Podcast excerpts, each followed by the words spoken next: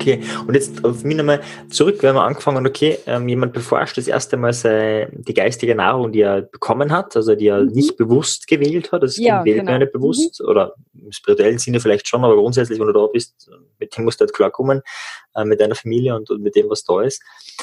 Ähm, okay, und jetzt äh, zum Beispiel kommt jemand drauf, da sind Beschränkungen da, ja. Nehmen mhm. wir an, ne, nehmen wir es vielleicht pragmatisch, eben so Angst vor Bäumen, weil eben hat er nie raufklettern dürfen oder eben Diana spürt keinen Schmerz, man darf keine Emotion zeigen, äh, wo man verletzt ist, ja, so Sachen. Und dann ist die Bewusstheit da, okay, stimmt, da hat es immer wieder Beispiele gegeben, äh, wo man diese Nahrung aufgenommen hat. Mhm. Wie würdest du dann weiter vorgehen? Also was wäre so der nächste Schritt, um das im Sinne der Gesundheit zu heilen oder zu, ja, zu heilen? Hm eine kleine Frage gewesen, gell? So, ja. so, so, so, so eine Nebenfrage. So, wie machen wir das? Und alles ist gut.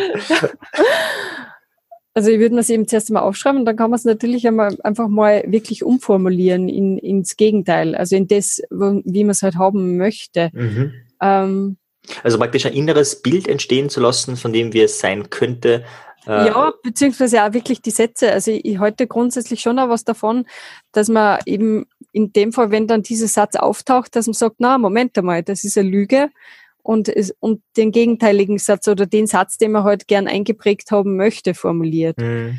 Ähm, oder was ich, was ich auch gut gefunden habe, war so dieses, ähm, okay, und das war wahr und richtig für die kleine Christina und es war damals genau. total wichtig, dass die ja. kleine Christina das so gesehen hat, aber heute ist die Christina erwachsen und kann sich mhm. neu entscheiden.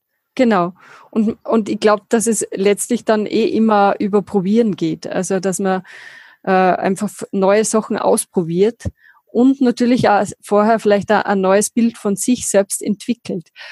Ich halte da wahnsinnig viel von, von Modellen, dass man sich einfach sagt, okay, äh, bewusst macht, woher kommt, woher kommt dieses Modell, wer war das und gibt es denn nicht andere Menschen, äh, die das anders gelebt haben und die mir auch irgendwo imponieren. Mhm. Also ich glaube jetzt, ohne dass wir jetzt ein Bild im Außen haben, wird es schwierig werden, das mhm. jetzt wirklich abstrakt zu formulieren. Aber äh, vielleicht fällt dir da noch Sachen ein. Ich, ich, muss jetzt gestehen, so jetzt ad hoc, also eine schnelle Lösung, fällt mir jetzt schwer da anzubieten. Also ich finde, ich würde nur ergänzen von dem, was du gesagt hast, was ich sehr, sehr spannend finde. Was wir wissen, ähm, ist ja, dass Erinnerung immer äh, rekonstruiert ist und, und auch wieder konstruiert wird. Das heißt, dass mhm. Äh, wir uns nicht erinnern können und wir erinnern uns genau an das, wie es damals war, sondern während wir uns erinnern, verändern wir die Erinnerung bereits, jedes Mal. Ähm, mhm. Und meistens ist es so, dass wir uns, dass es eh ähnlich bleibt und es nicht auffällt. Wobei ich kenne ein Beispiel, ich habe einen Lieblingspullover von meinem äh, Vater gehabt und ich habe mich immer wieder daran erinnert, eben wieder an, dann hat er schon lange nicht mehr angehabt und irgendwann Jahre später habe ich ihn wieder gesehen und ich wusste, es ist der, aber er hat vollkommen anders ausgeschaut. Es waren andere Farben, es war die Symbolik anders und so weiter. Es war einfach, ich wusste, es ist er, aber er hat einfach meine Aha. Erinnerung, er hat sie stückweise verändert. Verändert, ja, spannend. Und ich meine, das ist jetzt eine Kleinigkeit, wo wir sagen, mein Gott, ob der Pullover jetzt so oder so ausschaut, aber so ist es ja auch über die Glaubenssätze und so weiter. Und das Spannende ist ja eben, dass wir uns praktisch bei jeder Erinnerung neu programmieren wobei Programmieren ja oft durch die Computermetapher jetzt nicht so positiv aufgenommen wird, aber wir uns praktisch neu prägen auf etwas. Und das eben, wo du sagst, wenn man diese Sätze umschreibt, beziehungsweise in der Erinnerung es irgendwann einmal schafft, zum Beispiel nicht mehr in die, in die Anklägerrolle zu kommen, zu sagen, okay, nur wegen meinem Vater, jetzt kann ich nicht auf die Barmer kraxeln oder nur wegen mhm. dem ist es so und so, sondern auch praktisch, wie du das, glaube ich, bei dem Beziehungspodcast haben wir das ja schon gehabt, ähm, die Not des anderen wahrzunehmen Mhm. Er hat es nicht besser gekannt, nicht besser gewusst, dadurch Empathie zu entwickeln und dadurch vielleicht auch verzeihen zu können. Und das nimmt ja dem Ganzen auch wieder Kraft. Das nimmt ihm sicher Kraft, aber verändert vielleicht noch nicht unbedingt die Programmierung. Mhm. Mir fällt jetzt dazu ein, der, der Clemens Kubi, also einer, der sich selbst mit äh, von einer Querschnittlähmung geheilt hat, mhm. ähm, hat einen recht spannenden Ansatz, bietet da Seminare diesbezüglich an. Ähm, und zwar zurückzugehen und zu schauen, was waren die äh, Erlebnisse, die uns davon abgehalten haben, äh, das zu tun, was wir wirklich tun möchten. Also weil letztlich läuft es ja darauf hinaus, dass, dass diese Glaubenssätze, die wir da so in uns tragen, uns eigentlich am Leben hindern. Mhm. Und ähm, er arbeitet interessanterweise dabei in der Nacht, weil in der Nacht diese bewusste Kontrolle zurückgeht. Also wenn wir schlafen, müssen wir unsere Gehirnfrequenz auf äh, 7 Hertz herunterfahren. Mhm. Und äh, wenn wir aber gegen Abend praktisch sinkt die, die Gehirnfrequenz schon weiter ab, so ungefähr auf, ich glaube, 12, 15 Hertz. Das heißt, wir kommen da schon näher einem schlafartigen Zustand, noch nicht vollständig, wir sind natürlich noch bewusst, aber es nähert sich dem an. Mhm. Und mit dem äh, fährt praktisch diese bewusste Kontrolle runter und äh, so intuitiver Zugang zur Welt nimmt zu. Mhm. Also das heißt, äh, das, die Ratio, die, das, die, das vernünftige Nachdenken nimmt ab und stattdessen ist es eher so assoziativer ja, also das heißt, dass, dass die Dinge, die wir denken, eher assoziativ sind und nicht in einer Linie, in einer linearen Linie, oh, schönes Wort, lineare Linie, hm. äh, also in einer linearen Abfolge, zuerst war das, dann war das, dann war das. Assoziativ ist ja so sprunghaft für diejenigen, die den Begriff nicht kennen. Das heißt, äh, ich denke an den Marian und, und bei Marian von beim, beim äh, Bungee-Jumpen ein, einer äh, Bungee, was hast du gemacht? Klettern. Äh, Bungee Jumping habe ich nicht gemacht. Nein, Bungee Jumping nicht, aber das mit der. Ah, Paragleiten. Nein. Nein, hast du auch nicht gemacht, oder? Doch, einmal. Echt? Wow, ja. weiß ich gar nicht. Okay, jetzt haben wir schon wieder bei der Assoziation. Ja. Und mit Paragleiten fällt mir dann der Hannes ein und der Hannes war immer und so. Also das ist sehr sprunghaft. Mhm. Und äh, der Vorteil von, wenn eben diese äh, Ratio, also das, die Vernunft ein bisschen runtergefahren ist und dieses sprunghafte Denken stärker wird, äh, fallen an leichter Erlebnisse ein, die wir gehabt haben, die aber sehr prägend waren.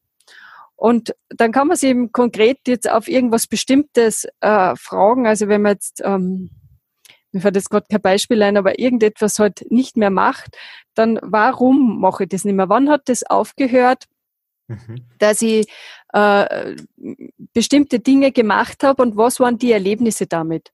Und ähm, also zum Beispiel, wenn man jetzt nicht sehr risikobereit ist in unternehmerischer Hinsicht und dann fällt dann plötzlich ein, äh, man hat eigentlich äh, einen Konflikt gehabt mit den Eltern und eigentlich hätte man am liebsten halt äh, äh, die, die Koffer gepackt und wäre aus dem elterlichen Haus ausgezogen.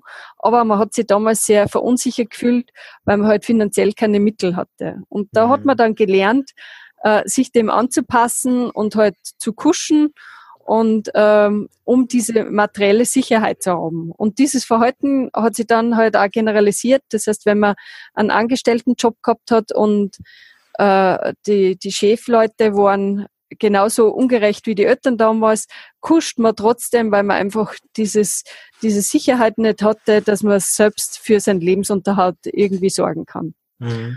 Und, und solche Dinge kann man zurückgehen. Und und er, er arbeitet damit dann solche Ereignisse herauszukristallisieren und die umzuschreiben. Mhm.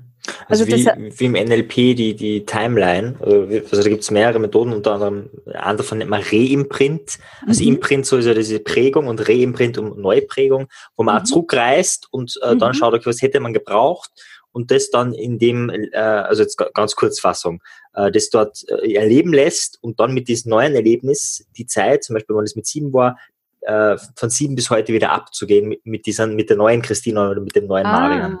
Also spannend, in, ja. ganz kurz, das ist eine sehr komplexe Methode, die äh, ja. meistens mehrere Stunden in Anspruch nimmt oder in ja. Anspruch nehmen kann. Also so einfach ist es nicht äh, zu Hause nachzumachen, aber so von der Idee her ist das so die Richtung. Man kann es schon, denke ich, nachmachen, nur ist halt die Schwierigkeit, man braucht die Disziplin dazu, es zu tun, dann auch tatsächlich, mm. oder? Also ich weiß es nicht wie, aber mit, mit dieser NLP-Methode kenne ich mich nicht aus. Hm, also ich, ich glaube schon, wobei ich bin schon der Meinung, dass wenn man was nicht kennt, man lernt doppelt. Man lernt einerseits die Timeline und man lernt jetzt dieses, ähm, diese, dieses Trauma aufzulösen oder wie man es immer bezeichnen würde, oder das, da was zu lindern, da was zu heilen. Mhm. Und durch dieses Doppellernen ist es halt sehr anstrengend. Mhm. Und wenn man schon einmal wüsste, wie die Methode funktioniert, dann glaube ich, braucht es wirklich nur noch die, die, die Disziplin und mhm. so ist es halt ein bisschen äh, eine Mischung aus Disziplin und herumprobieren. Und mhm. ähm, darum, okay, also da ja. finde ich externe Hilfe schon oft. Äh, ist sicher praktisch. gut, weil, weil man ja oft selbst da wirklich blinde Flecken hat und gar nicht sieht, was jetzt da das offensichtliche Problem ist in dieser mhm. Situation. Mhm. Also da, es, es dürfte dann wirklich relativ ähnlich sein zu dem, was der Clemens Kubi da anbietet. Also der schreibt halt äh, ein Drehbuch einfach, äh, schreibt das Drehbuch praktisch des Lebens um Mhm. Äh, er betont eben da, dass es ganz wichtig ist, das im Präsens zu machen, also in mhm. der Gegenwart, weil äh, die, die Intuition oder beziehungsweise diese ja, programmierten Erinnerungen, die wir da in uns tragen, halt einfach immer in der Gegenwart stattfinden. Also die, die sind auch jetzt in der Gegenwart, obwohl es vielleicht 20 Jahre her sind. Mhm. Mhm. Und, das, das, das, ist, schon spannend, das, spannend. das kann man wirklich machen. Ja. Das heißt, mhm. also das habe ich ja schon mal gemacht, dass man seine eigene Kindheit oder eigentlich sind sie nur Teile der Kindheit, sonst genau. ist das echt viel Seiten. Also selbst wenn es nur ein Tag war, der irgendwie schlimm war, das sind ja viele Seiten, die man da voll schreibt, um, um den ja. zu schreiben. Also das ist ja. Gar nicht so äh, wenig Aufwand, wenn man das ähm, ja, ja, gescheit macht. Fälle, ja. Mhm. Also das sind eigentlich Teile der Kinder, genau, und die dann umzuschreiben, wie, wie würde man sich's wünschen, wie hätte man es gern, wie, was wäre ideal gewesen, das wäre die optimale mhm. Kindheit. Ganz im Sinne von dem Zitat, ich weiß jetzt den Autor gar nicht, äh, es ist nie zu spät, eine glückliche Kindheit zu haben. Mhm. Sehr schön, ja. Und ich kenne es nur aus dem LP-Kontext, ganz viele zitieren eben, äh, was ja die Idee dahinter auch ist, dass uns die Vergangenheit zwar prägt, aber wir auch die Vergangenheit prägen können und äh, dadurch in diesen Wechselwirkung äh, an, ja, neuen Menschen, Menschen schaffen können. Mhm. Also ich finde da auch die, die Ansätze, die der Anthony Robbins ja anbietet, so jetzt habe ich gerade den Faden verloren, ähm, also ja, genau, der, der ja sehr stark den Körper mit einbezieht. Mhm. Also das heißt, äh, wenn ich jetzt eine bestimmte Überzeugung habe, drückt sie die ja auch in meiner Körperhaltung aus. Mhm. Äh, also wenn ich immer das Gefühl habe, alle Menschen sind gefährlich und äh, und man kann ihnen nicht trauen, habe ich wahrscheinlich eine zurückgezogene äh, zurückgezogenere Körperhaltung, als wenn ich der Meinung bin, ich bin stark, ich bin, äh, ich, ich vertraue mir selbst und äh, die Welt ist mir positiv, äh, tritt mir positiv entgegen. Oder ich und, bin unbesiegbar und allmächtig. so, Sehr schön. So, so. genau. okay, ja. Mhm. und, und da mal wirklich körperlich, das kann zum Beispiel jeder gleich mal zu Hause ausprobieren, einfach Körperpositionen einnehmen, äh, die für einen selbst ungewohnt sind. Also das mhm. heißt, das kann im Alltag sein, aber man kann es wirklich mal zu Hause ausprobieren. Sie, meistens sind es äh, raumeinnehmende Gesten. Also mhm. die wenigsten von uns äh, stehen wirklich aufrecht da, äh, strecken die Arme zur Seite, äh, schwellen die Brust, ja, und blicken zuversichtlich mit erhobenen Kopf in die Ferne. Mhm. Aber das einmal wirklich zu machen. Oder zum, äh, ich finde es auch sehr spannend, ähm, mit, mit Gangarten zu experimentieren. Mhm. Also ich habe ein bisschen ein, ein, Talent dazu, Gangarten zu imitieren mhm. und oder beziehungsweise überhaupt Körpergesten zu imitieren. Und das ist ja total lustig. Also wenn man jetzt Menschen einfach beobachtet, wie stehen die da, wie gehen die, äh, wie, wie bewegen die die Hände beim Reden. Für viele von uns ist es natürlich am Anfang sehr schwierig, äh, das in der Öffentlichkeit zu machen, aber dann stellt man sich halt mal einen riesen Spiegel auf und äh, nimmt da völlig andere äh, Körperhalten, Gestiken und Bewegungsformen an, die man sonst normalerweise praktizieren würde. Mhm. Und da gibt es ja dieses äh, Fallbeispiel von dir mit, äh, mit der Vermieterin. Was habt ihr das kurz erzählt? Ah, ja, genau. Ja, das war zum Beispiel so eine Sache. Also das war eh in einer Zeit, wo ich mich mit äh, äh, Körpersprache auseinandergesetzt habe. Ich würde meinen, ich habe damals das Buch von Sammy Molcho gelesen mhm. und äh, habe in, eben in meiner Studentenzeit in einer WG gewohnt und da gab es eine Hauptmieterin, die ihre Macht als Hauptmieterin auch äh, ausgespielt hat. Und das ist uns, also wir waren insgesamt eine Fünf-Frauen-WG, sowieso schon eine interessante Dynamik. Ähm, aber auf jeden Fall uns anderen vier Frauen, den sozusagen den Unterlegenen, ist es ziemlich auf dem Geist gegangen. Und hm. äh, dann gab es eben mal eine Auseinandersetzung. Ich glaube, es ist darum gegangen, um irgendeine Nachzahlung oder also ich weiß es gar nicht mehr, was das Thema war, das ist vielleicht gar nicht so wichtig. Auf jeden Fall wollte sie das irgendwie halt durchdrücken und hat sie dementsprechend äh, verhalten und wollte da ihre Autorität einfach ausspielen. Und ich habe ihm kurz vorher das Buch gelesen gehabt und ich glaube, wir haben mal im, im Psychologiestudium äh, verschiedene Themen gehabt und habe dann einfach experimentiert mit Körperhaltungen. Und zwar habe ich eigentlich in erster Linie meine Hände hinterm Kopf verschränkt, so dass die rechts und links so wie Flügeln praktisch. Äh, mhm, äh, macht das gleich mal, ja. Ja, genau. Okay. Und es ist so, Dann lehnt man, sich, man lehnt sich dann übrigens unwillkürlich zurück. Genau. Also das genau. anders geht's gar nicht irgendwie gefühlt. Genau, ja. ja. Mhm. Also es ist so, es ist interessant, also es macht ja äh, oben den Kopf breiter. Also es ist so ähnlich wie wenn eben ein, Vogel die Flügel aufblustert. Also man, man breitet sie ja aus und gleichzeitig drückt sie ja irgendwie äh, ja, Ignoranz fast aus. Also man, so, man verwendet diese Geste ja, um sie zu entspannen. Also mhm. so es interessiert mich nicht so wirklich, was du sagst und ja, rede mal oder so. Aber, also auf alle Fälle war der Effekt wirklich derartig stark. Äh, die, die Hauptmieterin hat sich äh, gleich total angegriffen gefühlt und, und äh, äh, ja, also es ist, es ist sogar mehr Dynamik reinkommen. Ich habe genau, dann habe ich noch, habe ich dann noch irgendwann einmal gelacht über sie. Also es war so ein Belächeln. Also sie, sie war auf jeden Fall sehr betroffen. Ob es jetzt die ideale Verhandlungstaktik ist, ist ein bisschen die Frage, weil, weil, weil der andere ja sie eigentlich dann nicht ernst genommen fühlt. Mhm. Ähm, ich, ich bin damals dann wieder runtergegangen, weil man denkt habe, okay, im Sinne der Kooperation und so, äh, woraufhin übrigens meine zweite Wohnungskollegin sauer auf mich war, weil sie, weil sie halt Lust gehabt hätte, unsere Hauptmieterin mal so richtig einzuschenken. Mhm. Aber das Entscheidende ist eigentlich, es hat absolute Wirkung. Mhm. Also sie, sie hat sie eben dann nicht ernst genommen gefühlt, ist ein bisschen Hass gelaufen, weil sie sich einfach hilflos gefühlt hat. Ja.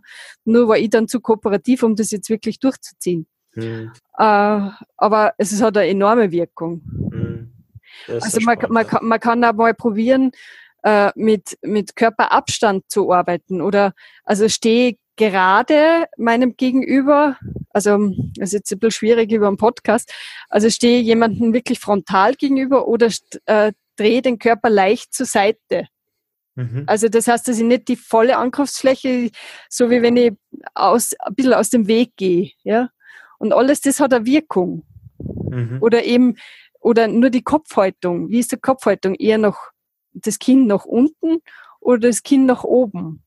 Wie schaue ich jemanden an? Schaue ich jemanden von unten nach oben an oder von oben nach unten? Also das mhm. heißt, da kann man extrem viel äh, äh, ausprobieren und das steht ja immer in Zusammenhang mit Glaubenssätzen. Oder ich versuche einfach wirklich mal irgendeinen Glaubenssatz mir zu verinnerlichen und dann entsprechend die Körperhaltung dazu einnehmen und dann eben genau das Gegenteil. Wie würde jetzt der gegenteilige Glaubenssatz ausschauen? Wie stehe ich dann da? Also es muss ja irgendwie eine äh, Erfahrung sein, die nicht nur auf der geistigen Ebene passiert, sondern auch auf der körperlichen oder sinnlichen Ebene, weil wir sind nicht nur geistige Wesen. Also wir sind, das wäre ja dann die reine Abstraktion. Aber wir, wir sind eben, ja, Multi-Ebe Multi-Ebenen-Wesen. Und von daher ist es, glaube ich, auch ganz wichtig, dass man da mehrere Sachen mit einbezieht. Oder die Stimme zum Beispiel sagt, spreche laut, spreche leise. Äh, ich finde es auch sehr interessant, dass man zum Beispiel sie oft als unterschiedliche Identität empfindet, wenn man in einer anderen Sprache spricht. Mhm. Also wenn ich Englisch spreche, habe ich wirklich das Gefühl, ich bin jemand anderer. Mhm. Ich kenne es von einer Native Speakerin, die einfach viel erwachsener und älter wirkt und gefühlt ist, wenn sie Englisch spricht, als wenn sie, aber doch, ja, wenn sie Englisch spricht, als wenn sie Deutsch spricht. Ja, klar, ja, weil man wieder, wieder, wieder zum Kind, weil man plötzlich die Sprache nicht kann. Mhm. Aber Entschuldigung. Ja, ja nein, gerade eine Assoziation. Ich bin jetzt eh gerade ein bisschen am, am, am Sammeln, am, also am Sortieren, sagen wir so. Jetzt haben wir die, die Körperhaltung gehabt, wir haben die Sätze gehabt, wir können die eigene Biografie umschreiben. Also die einfache Übung dafür wäre, einfach ein, ein Live-Event, was geprägt hat, sich auszusuchen und es komplett das Drehbuch neu zu schreiben. Mhm. Und das kann man das ja dann jeden Tag durchlesen, zum Beispiel, man kann es ja auch noch verstärken natürlich. Äh, jetzt haben wir die Körperhaltung gehabt, die auf unseren, äh, auf unsere Seele, auf unseren Geist einwirkt. Ähm, Jetzt bin ich gerade so zwischen der Wahl zwischen, hey, schauen wir nochmal Richtung geistige Nahrung, was man da machen kann, und zwischen dem zweiten Punkt, nämlich wie man es verarbeitet. Das ist jetzt schon stark in der Verarbeitung schon. Ja, ist äh, mir auch aufgefallen, aber ich hätte das Gefühl, dass das sogar passen würde. Okay. Also weil, weil ich denke mal so grundsätzlich sind schon Eindrücke entstanden, um welche Themen geht's da mhm. und, und dann kann man durchaus, finde ich, schon so ein bisschen in die, also was mache ich jetzt damit? Mhm. Okay, dann vielleicht machen wir vielleicht vorher die Verarbeitung und dann nochmal was zu den geistigen Einflüssen, weil da kann man ja auch einiges machen, ja. Äh, um, um das äh, zu Ich meine, was man vielleicht noch kurz ergänzend zu den geistigen Einflüssen selbst sagen kann, ist natürlich nur das Thema Bildung. Also äh, das ist einerseits, welches Bildungsniveau bekomme ich generell von meinen Eltern mit? Mhm. Also das heißt, äh, das war eh so ein bisschen in dem Thema Vielfalt drinnen.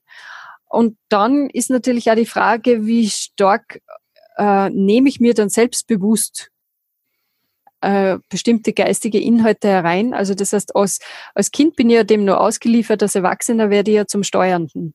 Mhm. Und da einfach mal sich bewusst zu machen, dass die Dinge, die ich mir reinnehme, einfach ganz stark mich selbst prägen. Das heißt, wenn, wenn ich natürlich nie ein anspruchsvolles Buch lese oder äh, mir ausschließlich einfach zu verdauernde ähm, Sendungen im Fernsehen reinziehe, werde ich nicht so einen geistigen Horizont haben wie jemand, der halt äh, immer wieder Sachen liest, sich Dokumentationen eher stärker anschaut. Also der hat irgendwas tut, um mehr Wissen in sich anzusammeln. Mhm. Das hat einfach so einen unmittelbaren äh, äh, Rückkopplungseffekt auf unsere geistige Gesundheit und na damit natürlich auch ganz stark auf unsere körperliche Gesundheit. Das ist ein Aspekt, auf den wir auch noch eingehen können. Mhm. Ja gut, dann schauen wir uns den später noch an. Das ist mhm. schon ein guter Teaser. In der nächsten Folge geht's genau da weiter, wo wir jetzt hier aufgehört haben. Wenn du da dranbleiben willst, am besten abonnieren und noch besser, für uns zumindest ist es noch besser, wenn du den Podcast bewertest, wir würden uns sehr darüber freuen. Bis dahin wünsche ich dir eine hervorragende Gesundheit. Tschüss.